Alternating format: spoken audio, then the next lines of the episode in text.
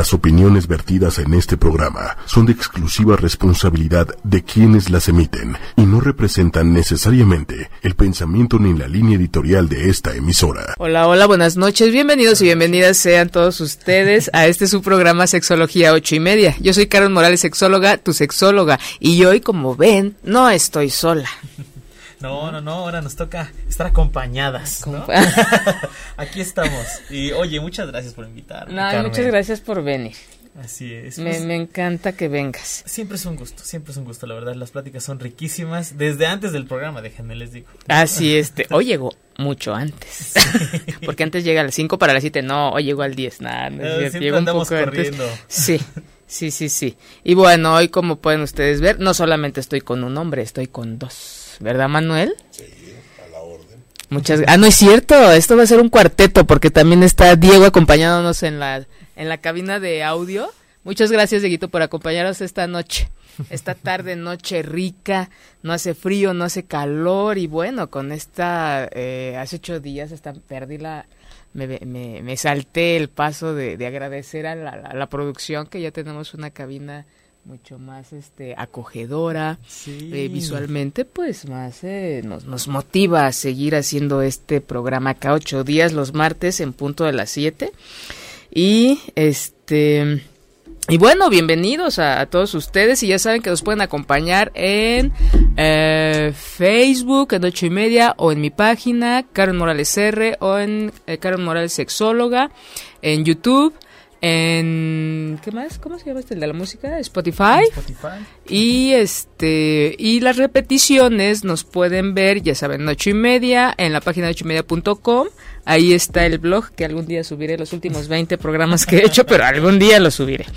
Y este y bueno, el programa de hoy es un programa muy interesante.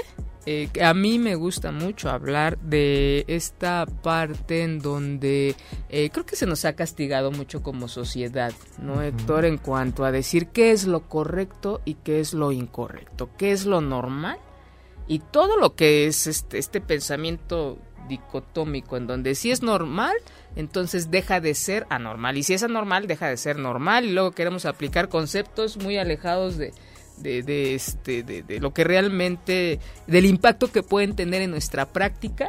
Y bueno, a veces también nuestro lenguaje es muy reducido, ¿no? Así es. De decir, híjole, este, ¿qué opinas? No, pues está bien, ¿no? ¿Qué hay atrás de ese bien, no? Eh, eh, ¿Qué opinas? Pues normal, que es normal para ti. ¿Qué es normal para mí? ¿Qué es normal para los demás? ¿Qué es normal para la medicina, para los números, para la historia, para infinidad de contextos en donde podemos nosotros utilizar las dos bellas palabras que a veces estamos, las cargamos, lejos de ponerlas en su lugar, las cargamos y, y dejamos de, eh, de darle el, el significado, porque sí es una palabra muy importante. ¿Qué cosas son no- normales en la sexualidad y qué cosas son anormales? O hay normalidad en la sexualidad y hay anormalidad en la sexualidad. ¿Cómo ves esto, Héctor? Híjole, fíjate que justo yo venía masticando esa, esa pregunta y me parece que hay una... mm, hay un trabajo de muchos años, hay eh, toda una serie de acciones, hay una lucha incluso justo por deconstruir este concepto de normalidad. Eh, me, me- me encanta cómo lo pones, porque sí, cargamos estas ideas, cargamos estos conceptos. Y recuerdo mucho que en el programa anterior hablábamos sobre cómo de repente las ideas ejercían su poder sobre nosotros y ya no éramos nosotros viviendo, sino nosotros haciéndole caso a las ideas o las, las ideas viviendo a través de nosotros, ¿no? Eh, y fruto de esta lucha, fruto de estas acciones, fruto de, de, de este, este andar histórico incluso, me parece que ahorita estamos en un momento en el cual casi casi es condicionada la respuesta. En cuanto hablamos de normalidad, casi acto reflejo decimos, bueno, pero sabemos que no existe, ¿no? Claro. Y, y de una manera eh, casi automática, al hablar de normalidad, comenzamos a trabajar en esta onda de, mover, de fijar, de, de hacer dinámica esta normalidad. Pero creo que eso lo podemos hacer en muchos ámbitos. Creo que eso lo estamos haciendo en muchos ámbitos. Me parece que este podría ser un espacio incluso para dar un pasito más allá, para reflexionar incluso sobre la acción de deconstrucción de la normalidad. Eso sería lo que a mí me gustaría. Y claro, ojo, nota, yo estoy de acuerdo con que no existe la, normalidad. Yo soy de los que promueve la diversificación. Pero el día de hoy me gustaría jugarle un poquito al abogado del diablo, ¿no? Y comencemos justo con esa pregunta. Eh, si yo te dijera a ti, ¿existe la normalidad? ¿Tú qué me dirías? Yo creo que es necesario eh, esta parte de regularnos, de poner conceptos para poder comunicarnos, para poder eh, regular el, el que, que sí forma parte de nosotros.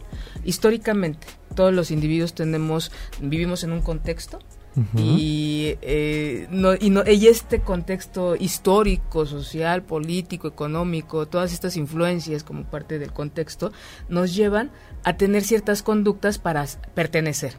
Creo que es importante para esta parte de pertenecer, tanto desde la familia, desde la sociedad, desde amigos, ¿no? Entonces, el decir, tengo esto que coincide con, lo, con contigo, el gusto por la sexualidad, el gusto por el cine, el gusto nos permite conjugar, interactuar y nos sentimos normales. Porque parte del crecimiento es, eh, así que relacionarnos entre iguales, lo que nos va a permitir decir, bueno, no estoy solo en el mundo, no soy, soy, soy parte de, de esto y esto yo le puedo, lo puedo describir como normal.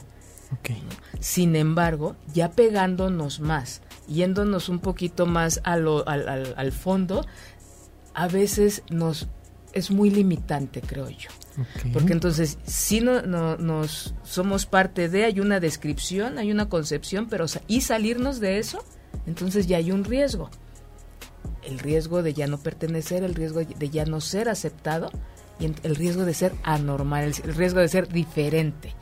Muy bien. Creo que, que tiene que ver con lo funcional, pero ya no deja de ser funcional cuando ya no me muevo de ahí. Ok. Y cuando ya me genera miedo lo otro. Entonces me parece que eh, en un primer momento existe una coincidencia entre lo singular y lo plural, que es parecido a esta propuesta estadística de, de la normalidad. Claro.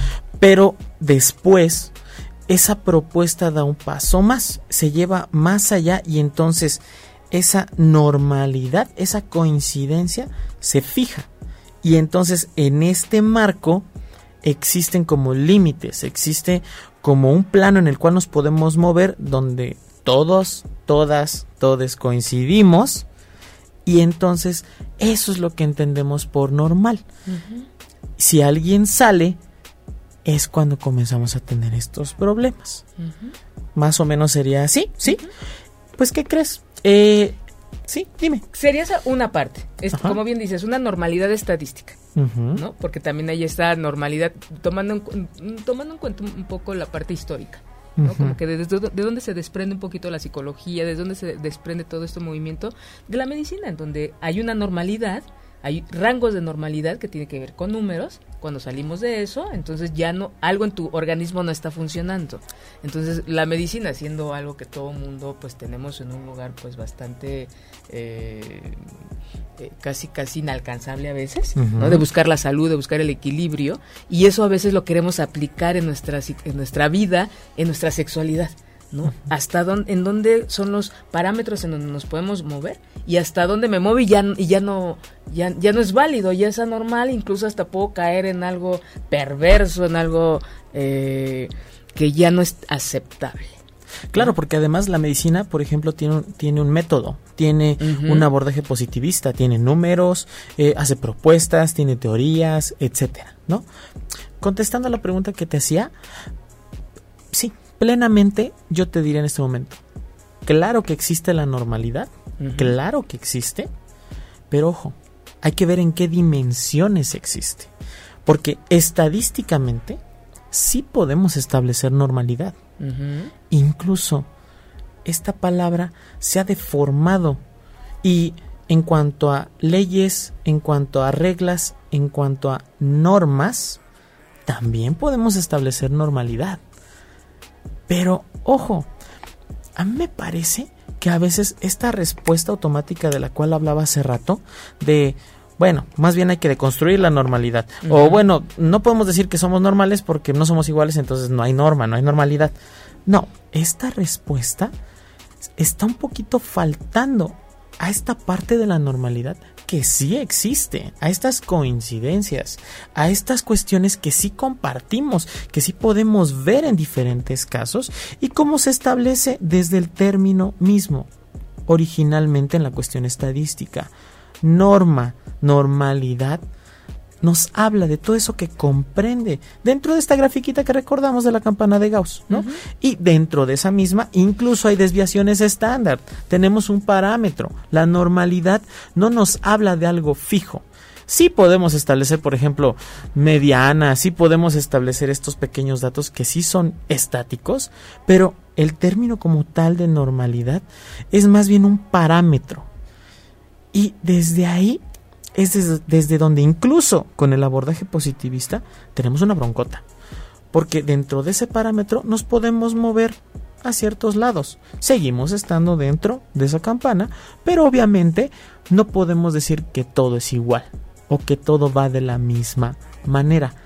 Ahora, de ahí hay un salto enorme que sigamos ese tren de pensamiento, sigamos esta eh, propuesta positivista, si hacemos estadística, si tratamos de establecer esta campana de Gauss, pues obviamente que decimos de una manera estática, de una manera fija, pues mi campana comprende desde este caso hasta este caso. Y tenemos estos datos. Y a partir de ahí, de una manera estática decimos, este es el universo. Esto es lo que comprendemos y entonces todo lo que se aleje de ahí, pues es un caso extraño. Y claro que se puede incluir, pero más bien con otro abordaje. Tendríamos que reconstruir, o mejor dicho, deshacernos de este, de esta primera normalidad y hacer otra. Ese es otro tip que me parece súper, súper importante. La normalidad existe, pero es efímera. Fíjate que eh, ahorita que, dices eh, esto, si viéramos o si tomáramos la normalidad aislada, te la compro. Pero eh, ¿en dónde empieza, y siempre he dicho, a retorcerse el pensamiento y todo lo que hacemos? Cuando empezamos a unir. Cuando empezamos a unir esta parte de normalidad, normalidad con que con una práctica, con una preferencia, con... ¿Con qué? Entonces, es la normalidad en qué eh, etapa de la historia, en qué, en qué momento histórico, con qué tipo de población. Porque dices tú ahí, ok, esto, la normalidad hablaría, eh, eh, poniéndolo en ejemplo, hablaríamos de una preferencia, la normalidad sería la heterosexualidad. Entonces todo lo que sale es la homosexualidad y bisexualidad ya no entran. Sin embargo, dentro de la homosexualidad, dentro de la bisexualidad, podemos aplicar otra vez la estadística y decir, bueno, y dentro de la homosexualidad, ¿qué es lo normal? Y dentro de la bisexualidad, ¿qué es lo normal? Entonces sería un sinfín, nunca vamos a terminar. Así es. ¿no? Y ahora, lo normal, lo, eh, eh, bueno, retomando lo que te decía, ¿en qué momento se empieza a, retorcer?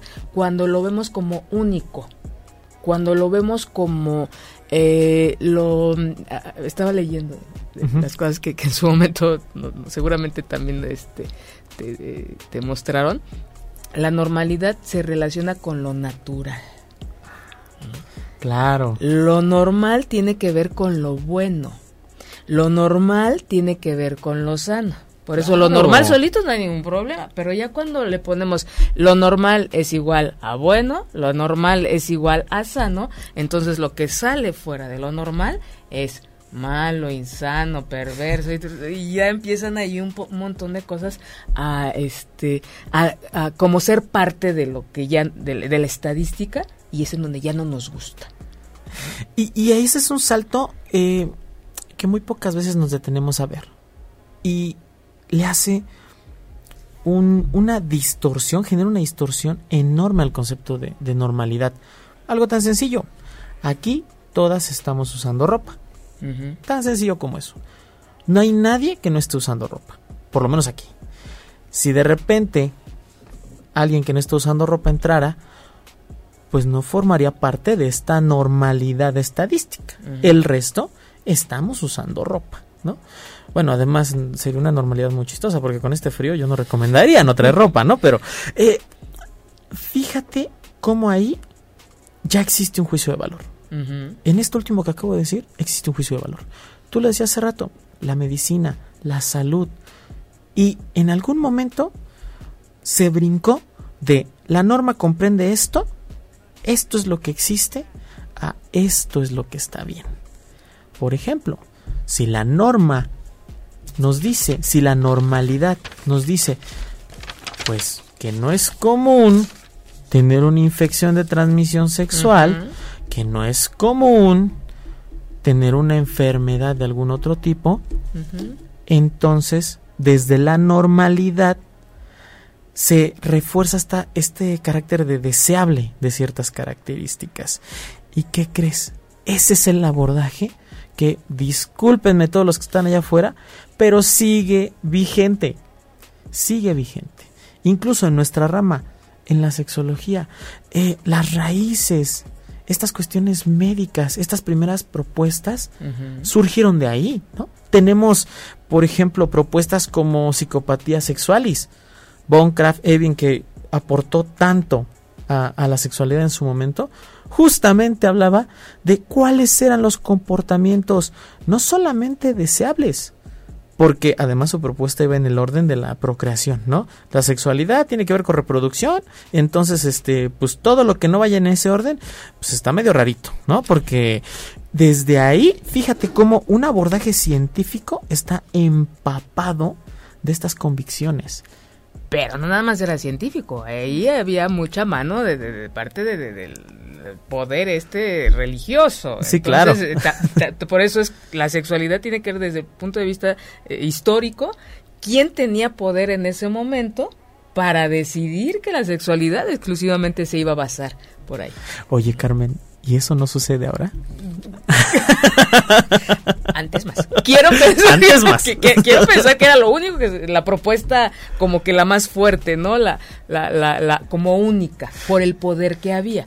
Hoy hay otros poderes. Claro. ¿No? Yo agradezco bastante a, los, a todas estas este, telecomunicaciones en donde se está perdiendo el poder, que se tenga el poder sobre eh, eh, una sola eh, una sola empresa o, o, el monopolio. No, ya ya ya y este nos podemos enterar de, de diferentes maneras.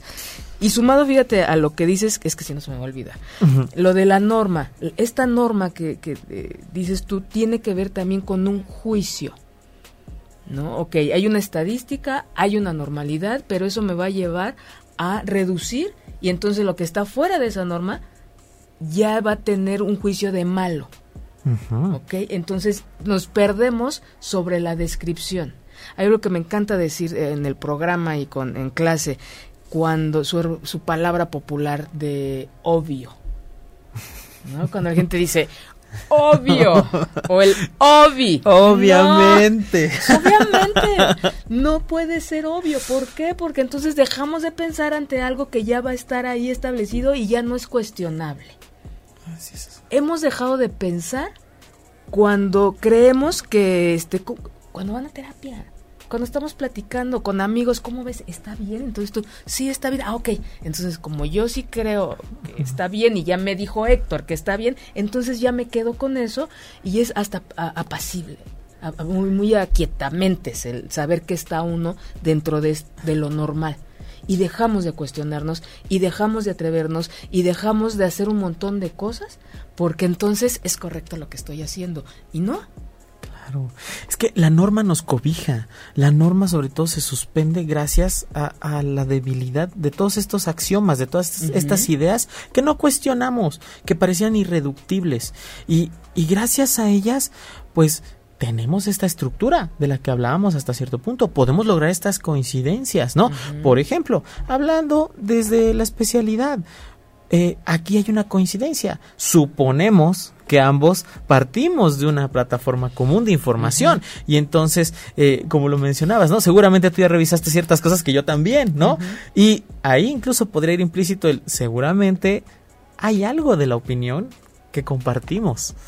Y fíjate qué chistoso. un, un ejemplo tal vez eh, que incluso hasta, bueno, es completamente sacado de contexto.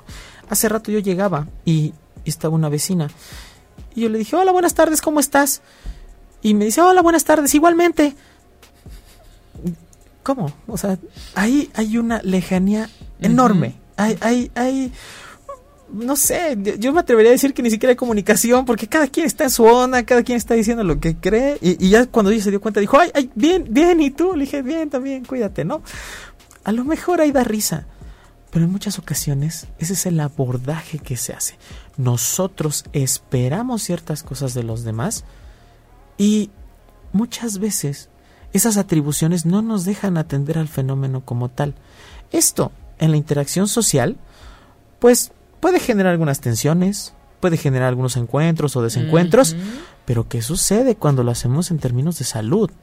¿Qué sucede cuando lo hacemos tratando de brindar algún servicio especializado? ¿Qué sucede cuando entonces yo, por ejemplo, como especialista, te atribuyo a ti como llámele como quieras, cliente, consultante, persona que me está pidiendo algo, cuando yo te atribuyo toda esta serie de ideas y cuando yo pienso, ok, ¿dónde en relación con la norma se encuentra esta persona? ¿Tú crees que eso no pase actualmente? Claro, en, en, la pareja, ¿cuánta gente da por e, esta, el, eh, ¿cómo están? Bien, ¿cómo se llaman? Pues normal, como todas las parejas. Eh, ¿Cuál es? A ver otra vez, ¿qué es la normalidad en las parejas? ¿Qué es la normalidad en tus relaciones, en tu intimidad, en tu interacción, en tu reciprocidad? Es como todo, como todo, no, como ahí entonces entramos en una norma en donde no te, no te está diciendo nada. En esta parte obvia que deja de ser cuestionable y que a veces eh, esta, em, estas prácticas frecuentes incluso violentas, las hacemos como normales. Claro. Creo que eso es de las cosas más peligrosas que hay en el contexto de la sexualidad, en donde, pues es que es normal que le grite, es normal que se den sus jalones, es que es normal que él le tenga que pedir permiso. No, no, ¿por qué regular y luego normalizar estas conductas dentro de la sexualidad, sabiendo que son, que transgreden? Sí, y bueno, más adelante traigo algunos datitos que tienen que ver con, con eso. Justo en este desarrollo histórico que se ha hecho. Pensemos también, a lo mejor, no en algo tan particular como la violencia, en general. En general. En general, mira, yo me he topado mucho con esta, con esta idea de que, ah, bueno, trabajas con sexualidad, eh, hablando de fenotipo, tienes perforaciones, hablas abiertamente de sexo, pues seguramente debe ser este abierto en tu preferencia, ¿no? Y no sabes cuántas veces, por ejemplo, me han dicho, oye, ¿eres gay? Pues no. Sí, joteo mucho eh, dando pláticas y yo me amanero y hago lo necesario, ¿no? Y incluso hasta uso el lenguaje de esta manera como, como desafiante en ese sentido, ¿no? eh, una vez hasta me dijeron, bueno, mínimo eres bi, ¿no? Y, y, lo comento ¿por qué? porque fíjate qué esfuerzos hacemos por, por ubicar a las personas dentro de lo que yo entiendo por normalidad, ¿no? Eh, cómo a veces tratamos de hacer que, la persona encaje en este traje que ya traemos nosotros para ellos. Y eso en preferencias, en prácticas, ¿no? Este, Oye, ¿cómo que no te gusta a ti nada de lo de BDSM?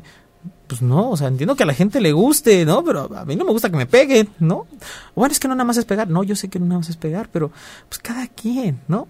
Y, y de repente me parece que esta idea de diversidad es tan compleja, es tan, en, en algunas ocasiones tan abstracta, que se vuelve muy desafiante. Y entonces es mucho más fácil acomodar, es mucho más fácil hacer un abordaje esquemático seas especialista o no, y decir, existen personas así y así y así, que decir, híjole, pues todos somos diferentes y la verdad es que está muy cañón este establecer como categorías, ¿no?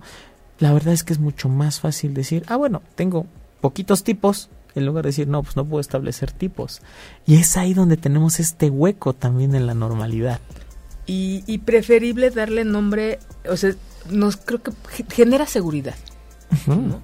El, darle nombre a todo o el generalizar y el decir, son sexólogos y pues le entran a todo. Y le saben de todo. Y es, este, le entramos a todo como de qué. Y le sabemos todo. a ver, vamos a despacito. Pero creo que eso da un confort de, de, ubicarnos o, de ubicar a, cualquier persona en un lugar. Es tú eres católico y eres católico y dejas de ser todo lo demás. Eres sexólogo y tú le entras a todo y eres muy divertida y este y él es el entretenimiento y pregúntenle lo que quieran, ¿no? Y es este eh, dependiendo que, que el significado para la persona, pero creo que viene también esa, esa postura de generalizar y de, de, lejos de vernos como un todo, ver solamente una parte por comodidad, porque creo que da miedo, me, da la impresión de que puede dar mucho miedo el investigar, el, el describir. No sabemos describir, Héctor.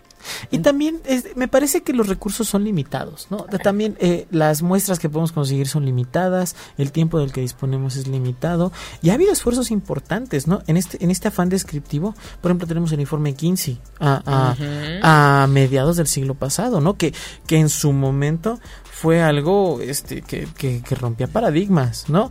Y que incluso de una manera eh, muy, ¿cómo decirlo? de una, de una manera como muy integral hace esta propuesta del potencial bisexual. Y de alguna forma esquemática trata como decir, ok, no es tan dicotómico el asunto. Todos tenemos este potencial. Pero ojo, también nos está diciendo, todos entramos dentro de esta normalidad, que tiene grados, que tiene amplitud, pero de igual manera todas y todos y todes, bueno, no se sabe el todes todavía, ¿no? Pero dice, estamos aquí, ¿no? Y fíjate cómo nos pone como personas, y fíjate cómo puede incluso abrir ciertas posibilidades, pero de igual manera cierra otras. Pero entra lo descriptivo. Creo que la, oportunidad fue lo descriptivo en donde no solamente son este hombres mujeres, no solamente se reduce a un género, no solamente se reduce a una práctica, no, eh, es muy amplio los al empezar a describir, entonces esto nos va a permitir movernos más. entonces, imagínate cómo eh, a la gente que nos ve, a la gente que nos escucha, cómo el conocerse, el empezar a describir qué les gusta, qué no les gusta, cómo se sienten, pero desde ustedes, no desde el otro, porque entonces eh, ya es una postura más crítica a veces, y luego en la sexualidad es muy, muy, una área muy vulnerada. Entonces, entonces la invitación es que ustedes se piensen, se describan, se conozcan. Ha sido como la constante en este programa de empezar por uno y eso da la oportunidad para ver al otro. Eso nos permite tener sensibilidad para, ah, a mí esto no me gusta, entonces hay la posibilidad de que al otro, la, el otro o los demás tampoco les guste algo, ¿no? Pero a veces nos aprendemos al revés, ¿no? Aprendemos a que eh, conforme lo, nos lo enseñaron o medio lo escuchamos, o lo escuchamos y lo transformamos, así debe de ser en donde se van a juntar un montón de cosas, por ejemplo, el gran problema en la sexualidad, se tiene que juntar una buena práctica erótico-sexual con tu pareja a la que tienes que amar. o sea, chútense ese trío, y perdón, pero es, no, es muy fácil encontrar. No, no, estadísticamente está fuera de la norma. Exactamente. Entonces, ¿es anormal? Sí, la verdad es que sí. Porque nos lo venden como me enamore de ti, vas a ser, vamos a ser los mejores en la cama para toda la vida. para toda la parte romántica de toda la vida. Imagínate. Imagínate, eso se construye. Es un trabajo.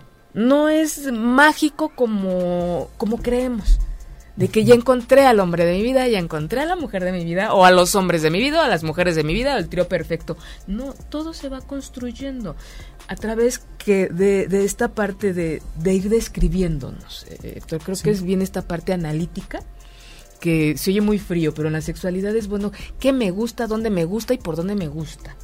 O si me gusta. Exactamente. ¿No? Deja, mando saluditos. Ay, estás muy frío. Sí, es, que es frío. Hoy sí hace frío en la cabina. Bueno, saludos a Irma Rivera. Muchas gracias. Un abrazo a Cuautitlán Izcalli. Este, ¿quién más por acá? Denise. Eh, nos mandan saludos a los dos, muchas gracias. Muchos saludos, muchos Eh, saludos. Berito, Buenos Aires, muchas gracias. Eh, no te escribí, pero acaba de cumplir, cumpli- de cumplir años. Te mando un abrazo. Eh, Verónica Alejandra, saludos. Te mandan saludos, Héctor. Verónica Alejandra. Muchas gracias, igualmente Este, saludos. Sí, Karina Morales, eh, saludos también. Y eh, Lourdes Anaya. Excelente tema, muchas gracias Lourdes. Cualquier pregunta, duda que tengan, con mucho gusto pueden escribirnos y nosotros este, aquí les, les, o sea, la- la- les ampliamos las preguntas, les invitamos a que se sigan haciendo o a lo mejor quedan satisfechos con dos, tres palabras que les, que les digamos. Y como les invitaba desde, desde hace ocho días, si tienen alguna duda, algún tema que sugerir para abordarlo más adelante, con mucho gusto escriban y eh, pueden, eh, antes de que se me olviden las redes, este, pueden escribirme a Carmen Morales R o Carmen Morales Sexóloga o en Instagram, Instagram Carmen 99, Carmen Morales 996 y con mucho gusto eh, yo por ahí puedo este eh, responder o podemos eh, tener alguna alguna cita ahí para, para algo que ustedes necesiten, alguna duda, alguna consulta. Y bueno, continúa Héctor, ahora sí que, que nos ibas a, a compartir. Sí, pues, pues mira, fíjate cómo me parece que reforzamos esta idea de que a lo mejor estadísticamente, eh, eh, legalmente, en cuanto a reglas, en cuanto a normas, la normalidad también está ahí, pero fíjate cómo hemos hablado de este carácter dinámico, de este carácter temporal y en muchas ocasiones también efímero.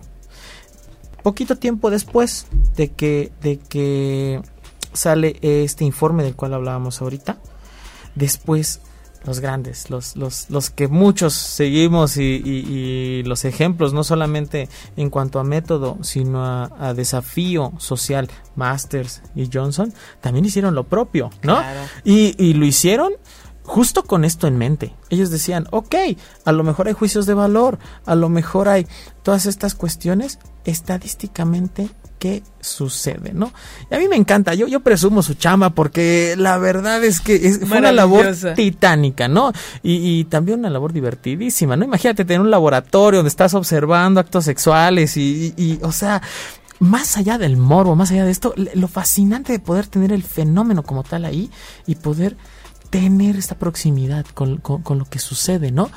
Ellos eh, estudiaron un poquito más de 10.000 actos sexuales, eh, más de... Mil más, mil Sí. menos. Dame un segundo tanto. Diego, nos dicen que hay por ahí, se repite la voz, corazón. Gracias. Ajá. Ah, y, entonces, eh, fruto de estas observaciones, pues con más o menos, bueno, casi 700 personas, llegaron a establecer algo tan maravilloso como la RCH, ¿no? La respuesta sexual Sexual. humana. Este abordaje esquemático que antes de eso decíamos, híjole, bueno, pues hay encuentros y, y pues de alguna manera sucede y, y, y por aquí, por Sucede, acá. ¿Qué sucede? no sé, pero sucede. ¿Y, ¿Y, en qué ajá. orden y cómo? Y pum, ellos nos dijeron, no, hay fases, hay fases, hay, hay este, ciertas cuestiones que suceden, que le suceden al cuerpo, hay ciertas maneras en las que se da este fenómeno del encuentro sexual y nosotros logramos ver esto, no con una, no con dos, sino con más de 10.000 ocasiones que estuvimos observando. ¿no? Después ya, bueno, sabemos legalmente y políticamente dijeron, oye, pues no puedes estar haciendo eso, se presta a muchas cuestiones, como que están trabajando con pornografía y bueno, cositas así, ¿no? Pero fíjate también El resultado. el resultado, podríamos decir, descriptivamente es súper, súper nutritivo, ¿no? En cuanto a normalidad, pensemos qué sucedió, ¿no? Esta, esta cuestión de la respuesta sexual humana se siguió construyendo, ¿no? Y, se siguieron aportando más y más este, cuestiones particulares, pero me parece que ese es, ese es un, ¿cómo decirlo? Es un hecho dentro del abordaje de la normalidad que vale la pena tener en mente. Incluso ellos, teniendo en cuenta este concepto, propusieron y también lo dijeron. Nuestro alcance fue este, pero tenemos áreas de oportunidad enormes. Tenemos que seguir estudiando. Pero, bueno, sin el pero. ¿Y cómo no fue? O sea, sí hay una... una eh, describen las etapas, pero no se quedan en esto es lo normal. No, O sea, es grafican la respuesta sexual humana, les vamos a explicar así rápidamente para los que nos ven por primera vez, por segunda, o lo que, los que no este, han visto otros programas, ¿qué es la respuesta sexual humana? ¿Cómo va a responder nuestro cuerpo ante un estímulo? Así como sencillito, un estímulo sexual efectivo.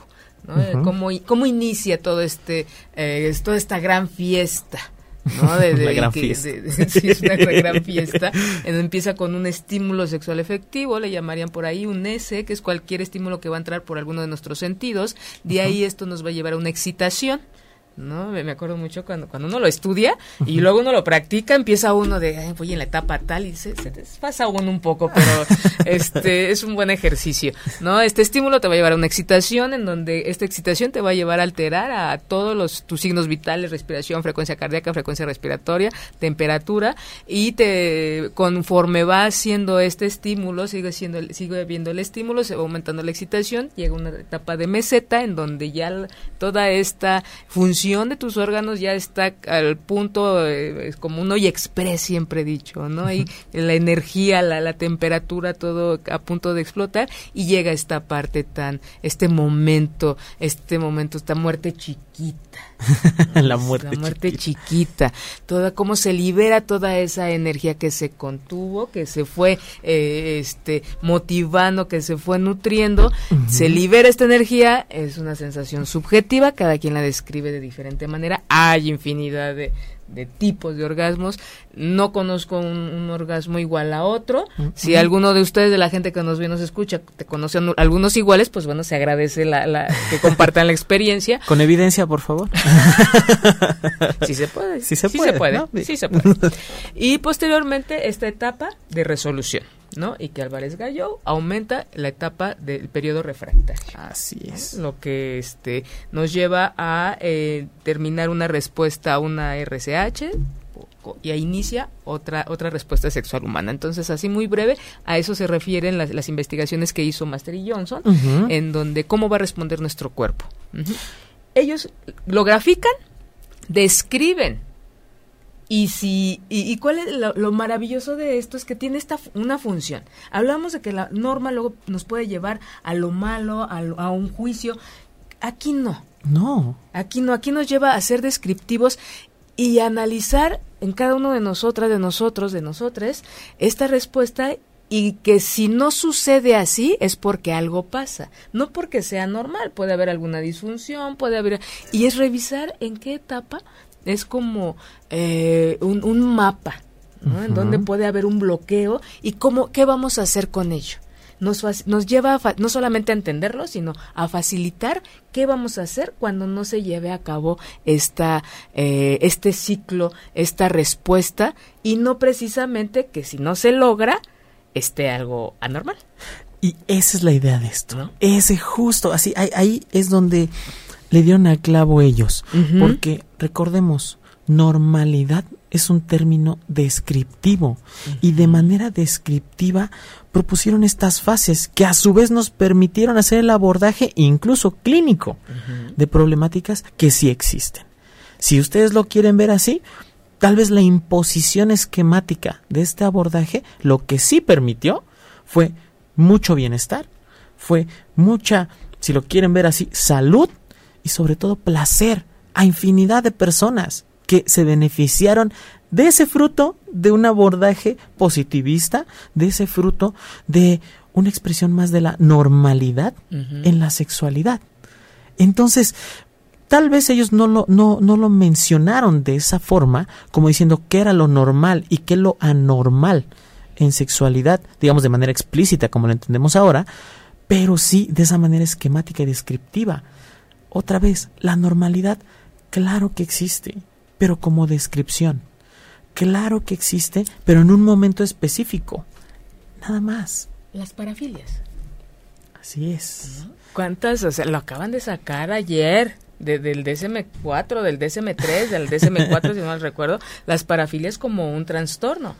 Y no, es una manera de describir qué te gusta, qué no te gusta que te genera eh, eh, excitación eh, o tiene un objetivo erótico y que no tiene un objetivo erótico. Y es descriptivo.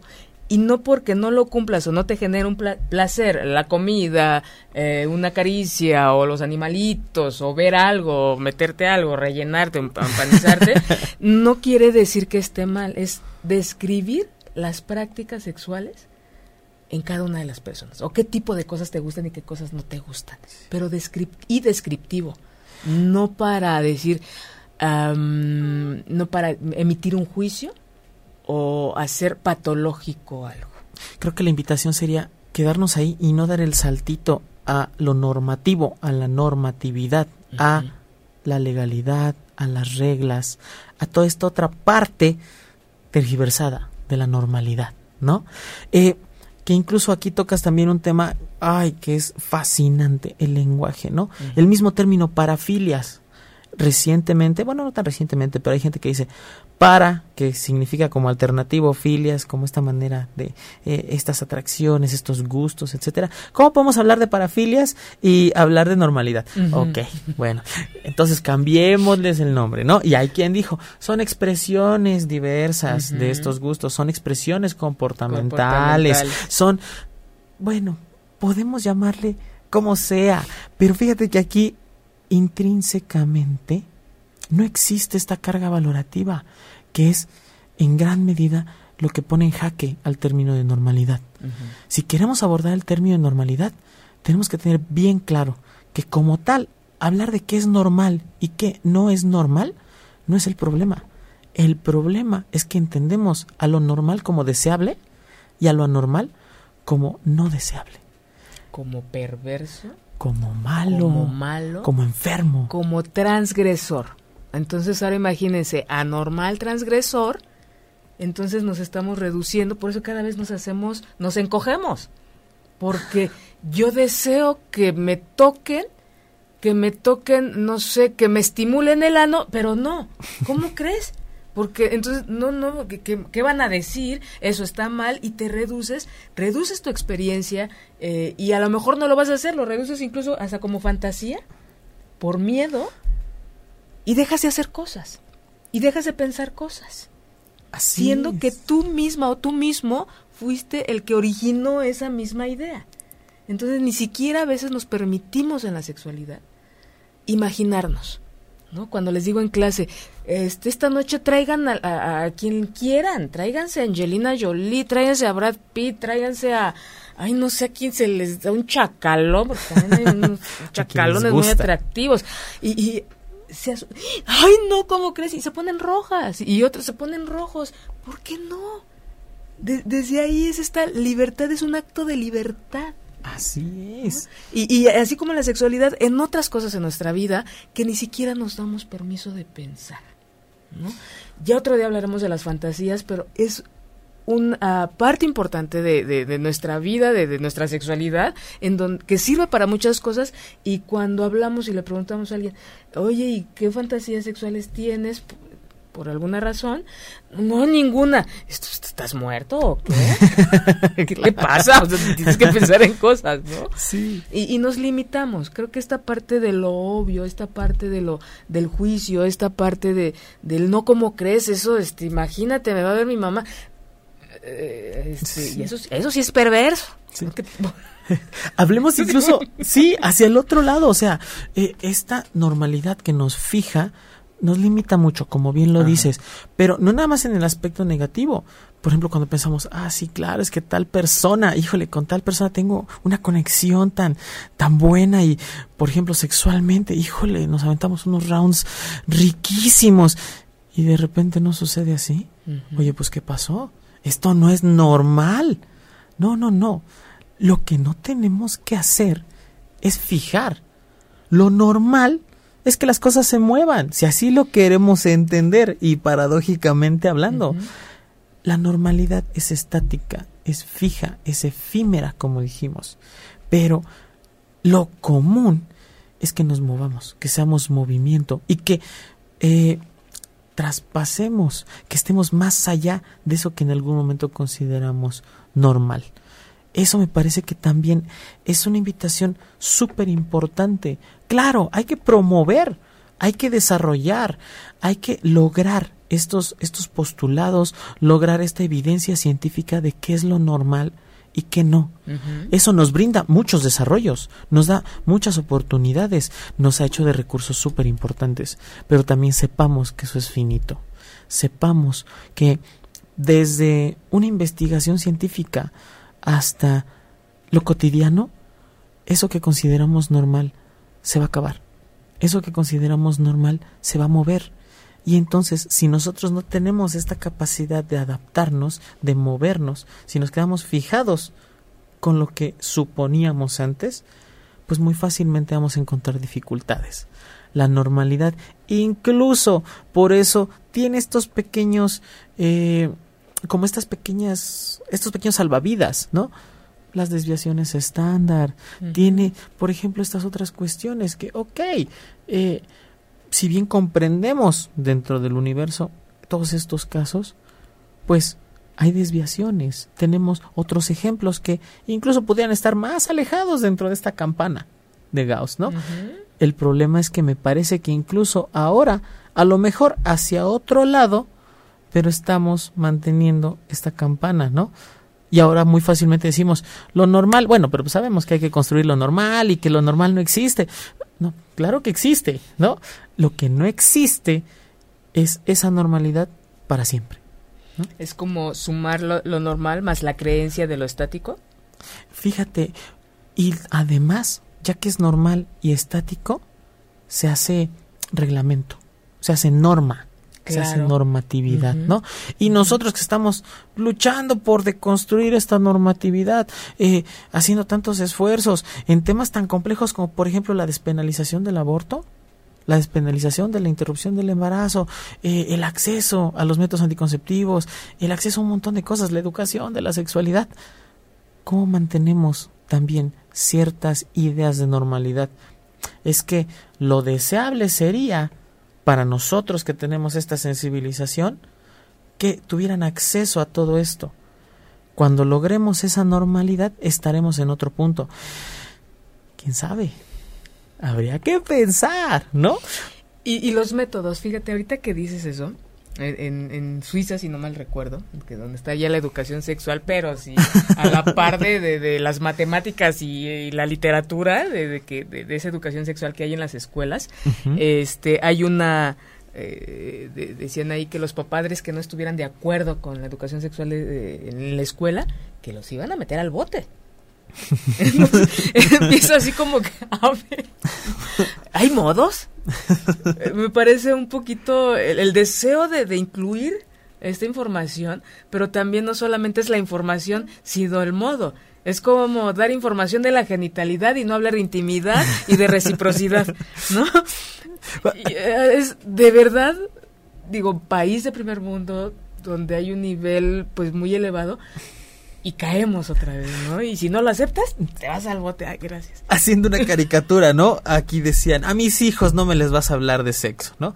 Pues allá dicen, a tus hijos no vas a impedir que les hablemos de sexo, ¿no? O sea... y este, ok, me río, no me río. Híjole. Justo porque me parece que esa estructura de necesitamos la educación, necesitamos estos contenidos, necesitamos prevenir todo eso que se puede lograr a través de la educación, nos brinda el confort, nos brinda esa guía. Y entonces ve cómo a veces de este lado, a veces de este otro lado, pero tratamos de sujetarnos como Tarzán a la liana que tenemos cerca, ¿no? Y creo que la invitación nuclear de esto es justo a no perder de vista que normalidad es solamente un término descriptivo. descriptivo. Sí, sí existe, sí es finito, sí es efímero. Tenemos que trascender la normalidad.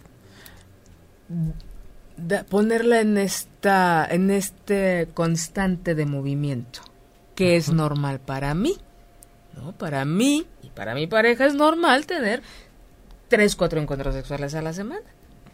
Para ustedes que nos están viendo cuál es lo normal en ustedes que va a ser diferente al de al lado al vecino a los primos a los padres esa constante porque también sí es importante sentirnos parte de y claro. y relacionarnos con alguien que también coincide y entonces tú y yo somos normales porque pues es diario tres veces al día.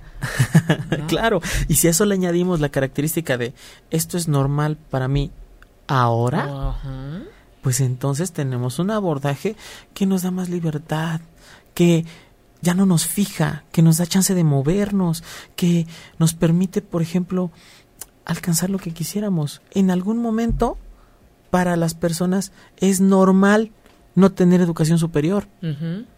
En otro momento es normal que ya la tuvieron, por ejemplo. Y ahí hacemos el juicio de valor. Es que es deseable estudiar, ¿no? Bueno, en algún momento se mueve eso. No solamente históricamente, sino en el transcurso de la vida de las personas también, ¿no? Y me parece que a veces no obedecemos justo a ese caminar, ¿no? Que también no, no, no me gustaría que llegáramos al otro ridículo de, bueno, lo normal es que todo es movimiento y que nada es para siempre. No, no, no, no. Y no, importa, este sí sí importa. Sí, claro que importa, ¿no? Gracias a eso, pues podemos proponer, gracias a eso existe toda esta información que estamos revisando, por ejemplo. Hace ratito les dije que yo traía algunos datos justo en relación con la, con la violencia, ¿no? eh, son de hace un par de años, ¿no? Esta encuesta que lanzó AMSAC, por ejemplo, nos da datos como que casi el 85% de las mujeres participantes de esa encuesta en particular habían sufrido algún tipo de acoso o abuso sexual. Según esa encuesta, esos eran los porcentajes. Habría que ver qué muestra tuvieron, con qué tipo de acceso, etcétera. Por ese año, yo me acuerdo, así lo tengo fijado, eh, que estábamos en un, en un evento a fin de año y justo ese día el INEGI anunciaba que según sus estadísticas, dos de cada tres mujeres en México habían sido violentadas, ¿no? Imagínate, si seguimos los términos de la normalidad, entonces es normal que si eres mujer y vives en México, seas violentada. Es algo normal, ¿no? Y qué horrible suena eso, ¿no? Pero cómo algunas otras ideas como, ah, claro, es normal que ahorita eh, tengas que usar un método, es normal que tengas acceso a la información de la sexualidad, oye, es normal que aceptes los contenidos como te los estamos presentando. ¿Qué clase de imposición estamos manejando ahí también? A lo mejor es deseable, en, en, en, otra ocasión platicábamos, ¿no? Pues claro que ahorita es deseable tener un método anticonceptivo si no te quieres embarazar, ¿no? Pero hablar de normalidad, pues habría que pensar, ¿no? Si nos vamos a basar exclusivamente en la estadística. Claro. O en la mayoría. Esa es la cuestión, me parece. La, idea es cuestionarlo, la idea es conocerse, la idea es ver. Eh, yo, yo me gusta mucho ponerlo de ejemplo en, la libido. en cómo se sienten, en que revisemos ¿no? Eh, nuestros ciclos, revisemos nuestros momentos y revisemos cuando este disminuye. Porque se, cuando disminuye nuestra libido, por algo está sucediendo. Emocionalmente o alguna enfermedad que por ahí llegue uno a tener, el, lo primero, lo primero, como, en la economía, lo primero que afecta es la construcción, en la sexualidad lo primero que se afecta es nuestro deseo sexual, nuestra libido. Entonces, eh, revisar es este, nos ahorraríamos también mucho dinero. Claro. Cuando, conocemos nuestro cuerpo, colores, sensaciones, texturas, eh, este, em, humedad, cuando nosotros nos conocemos, inmediatamente se da uno cuenta cuando algo está pasando nuestro nivel hormonal, este, se ve reflejado inmediatamente en, nuestro cuerpo. Entonces es, me conozco y me lleva, yo sé cómo funciona normalmente. Ahí me parece, sí, sí, que la invitación sería a decir, ok, se mueve, puedes esperar que cambie, pero ahí tú debes tener en cuenta qué tanto placer te está brindando, qué tan bien te estás sintiendo. Ahí sí es importantísimo ese juicio de valor. Y si algo no te gusta, pues no se trata de decir, no te preocupes, después se va a ir. No, tal vez no. Si algo no te está pareciendo, atiéndete, consulta, acércate, no obvies nada. Pregunta, expresa. Si hablamos de normalidad, pues lo que podemos ver estadísticamente dentro de la norma de las parejas que disfrutan más y que viven una vida sexual más sana, más plena, etcétera, es que hay justo este tipo de apertura, ¿no? Pensémosla, ¿no? No quisiera ahora regresar al ridículo de imponerla, ¿no? Y ahora todos háblense y háganos caso. No, eso es la invitación, ¿no? Claro. Pero ahí está, los datos para eso sirven. Y otra vez, a veces conviene hablar de normalidad. La normalidad nos brinda esos pequeños tips, nos brinda esas pautas que sirven también para mejorarnos, para tener una vida diferente. Conocernos un poquitito más. Así nada es. más. Héctor, muchas gracias. Muchas gracias a Muchas ti. gracias por esta tarde noche de tanto placer, de tanto eh, de, de esta de hablar de normalidad, eh, de, de darle esta connotación más descriptiva, más allá de numérica y estática. ¿No? Muchas gracias Héctor, nos vemos Gracias muy pronto. Claro y muchas sí. gracias a esa gente que nos estuvo viendo y escuchando el día de hoy. Eh, los espero dentro de ocho días, no me acuerdo el programa, eh, qué tema, pero aquí voy a estar dentro de ocho días con una invitada. Este, ay, es con Daniela, creo, creo que Daniela viene dentro de ocho Ah, días. muy bien. Si no me acuerdo del tema, creo que todavía no quedamos muy bien de acuerdo, pero Daniela viene dentro de ocho días. Y este, y bueno, muchas gracias a la gente que nos escribió, que nos ve, muchos saludos y abrazos a la gente que nos ve este en los, en los, eh, en las repeticiones. Y muchas gracias a esa gente que me, manda- me pidieron unos saludos y la verdad no me acuerdo. Pero- pero dentro ¿Ustedes de saben quiénes doy. Sí me acordé. Y bueno, a toda esa gente que va manejando, espero que llegue con bien. A los que están en su casa, disfruten mucho a su familia. Y a los que están solos, reciban un beso. Nos vemos dentro de ocho días. Gracias, gracias, Dieguito. Muchas gracias. Hasta luego. Si te perdiste de algo o quieres volver a escuchar todo el programa, está disponible con su blog en ochoymedia.com. Y encuentra todos nuestros podcasts de todos nuestros programas en iTunes y Tuning Radio. Todos los programas de ochoymedia.com en la palma de tu mano.